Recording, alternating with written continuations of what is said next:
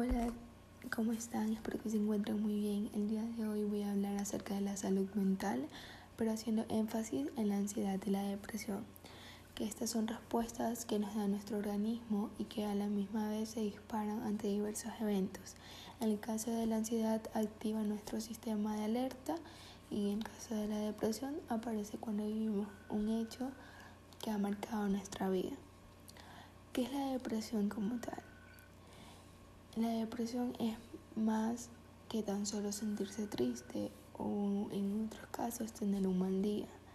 Es cuando la tristeza se va volviendo común y esta interfiere con las actividades normales diarias. Uno de los síntomas que son más comunes son el sentirse triste o ansioso con frecuencia o en otros casos todo el tiempo, no querer realizar actividades que antes eran divertidas. Y yo sé que este tema es un poco delicado a tratar o que incluso yo tenga el atrevimiento de hablarlo aquí, pero en caso de un compañero, que es una persona que le apasionaba el fútbol y y la verdad es que yo el hablar con él y preguntarle a diario cómo está, cómo le va en su vida, y el, abrir, y el abrirse y contarme sus problemas, me ha dicho que el tener tantos problemas en la actualidad y mucho antes, antes de toda esta la pandemia que disculpen la palabra, pero nos ha dejado jodidos a todos. Y, y antes de esto, él era una persona que se destacaba en lo que ama, o en lo que amaba en este caso, que era el fútbol. Él jugaba increíble, de una manera increíble. Y él, no sé mucho, me comentó de que él iba a entrenar pero ya no era porque le gustaba, más bien iba para distraerse de los problemas y en un momento que otro olvidarse de ellos. Y es como en tú saber eso y que él no confíe en una persona de su familia, sabes como que te hace sentir importante, pero a la misma vez tú quieres ver la forma de poderlo ayudar. Y es algo que le pasa a muchos jóvenes e incluso personas que están a mi alrededor. Y el saber que tú esa persona ya no tiene los mismos ánimos que tenía antes es un sentimiento horrible. Continúo. En sentirse irritable, frustrado, con facilidad intranquilo, tener dificultad para dormirse o seguir durmiendo, levantarse muy temprano o dormir demasiado, comer más o menos de lo usual o no tener apetito, tener malestar como dolores de cabeza o problemas estomacales que simplemente no se van a mejorar con ningún tratamiento, tener dificultades para concentrarse recordar detalles o tomar decisiones, el sentirse cansado aún después de dormir un largo tiempo, sentirse culpable, que uno no vale la pena o desamparado. Creo que en esta parte muchos jóvenes se sienten identificados porque ellos mismos tratan de hundirse y el sentirse de que no valen nada, del que no son un buen hijo, no son un buen amigo, no son... Y yo lo hablo, no de mi experiencia, o sea, sí, como tal me ha tocado escuchar, me ha tocado hablar con personas que se dicen eso, que se tratan así de feo. Y yo creo que una persona debe de quererse siempre, porque al final uno mismo tiene la decisión acerca de nuestros pensamientos y si nosotros estamos en un momento o en una etapa donde sentimos que nos caemos y al nosotros mismos herirnos con esos comentarios, nos hundimos más. Y en ese caso, nosotros deberíamos ser nuestro pilar fundamental para poder seguir adelante. El pensar en el suicidio o en hacerse daño. También tengo el caso de un compañero que el tener problemas familiares, el sentirse cansado, sentirse estresado, él ha intentado muchas veces suicidarse y, y como ya dije al principio, yo sé que es un tema delicado y que quizás no debería estarlo tratando en esto, pero desde mi punto de vista creo que el suicidarse o hacerse daño es una de las maneras más cobardes que uno como ser humano puede hacer porque está evitando todos los problemas. O sea, al hacerse daño o el suicidarse no va a solucionar nada, incluso va a causarle más problemas a su familia y uno mismo, porque no va a quedarse tranquilo. ¿Qué causa la depresión? La causa exacta como tal se desconoce, pero puede ser causada por una combinación de factores, ya sea genéticos, biológicos, ambientales y psicológicos.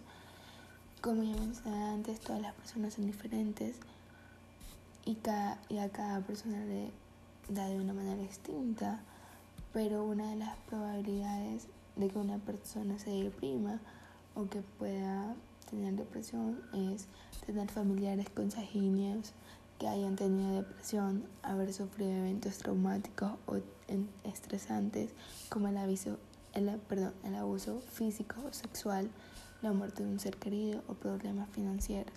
En el caso de jóvenes, el tener una muerte de un ser querido, más haciendo énfasis en los abuelitos, ahora todos los jóvenes son como más apegados porque tienen más confianza, o no tanto confianza, sino que se sienten mejor con ellos, o de que te van consintiendo, cosa que tus papás no hacen. Entonces, cuando un ser querido ya no está, en este caso los abuelos, para un joven es un golpe demasiado fuerte. Y en problemas financieros, los adultos, en la situación actual en la que estamos pasando, muchos adultos han llegado al límite de quererse matar de tantas deudas, de tantos problemas de no conseguir trabajo y así. Bueno, pasar por un cambio significante en la vida, aunque ya haya sido planeado antes. El consumo de alcohol o drogas. ¿A quienes les da depresión? A la, les da en general. Cualquier persona se puede deprimir y la depresión puede ocurrir a cualquier edad y en cualquier tipo de persona. Muchas personas que tienen depresión también suelen tener otras afecciones mentales. Los trastornos de ansiedad con frecuencia van de la mano de la depresión y las personas con trastornos de ansiedad enfrentan sentimientos intensos e incontrolables de ansiedad como temor, preocupaciones o pánico. En caso de preocupaciones, muchos de mis compañeros han vivido severos casos de ansiedad debido a los deberes, las clases, porque a nadie se le ha hecho fácil las clases online,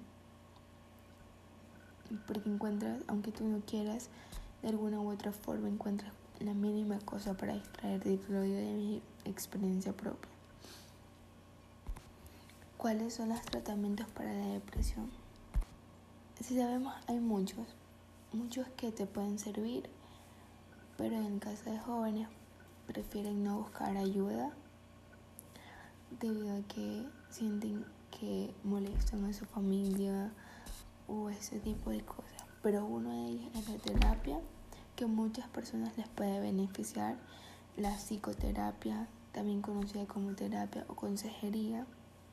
Y esto te ayuda a mejorar la salud, dejar de fumar en caso de que tengas algún vicio, manejar el estrés, entender los eventos dolorosos pasados, en el caso de alguna muerte de un familiar, identificar cosas que empeoran la depresión, mejorar las relaciones con familiares y amigos, en el caso de muchos jóvenes que se sienten solos, aislados, el cual también es un motivo para deprimirse.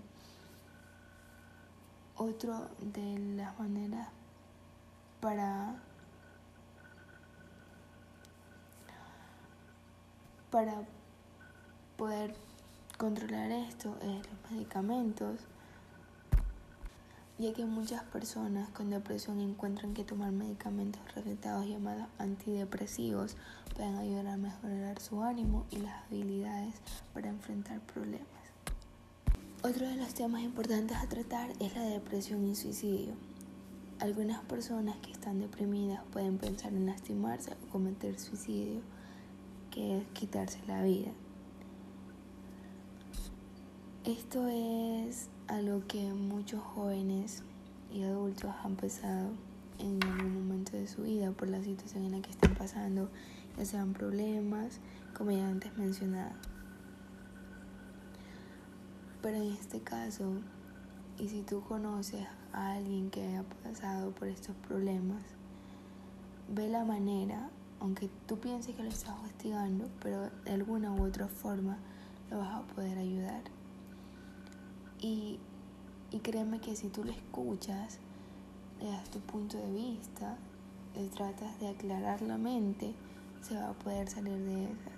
Yo como experiencia propia, yo tenía un amigo que estuvo en vicios y las personas que están en vicios no significa que sean personas malas. Ellos tendrán sus motivos, sus razones y eso hay que respetar.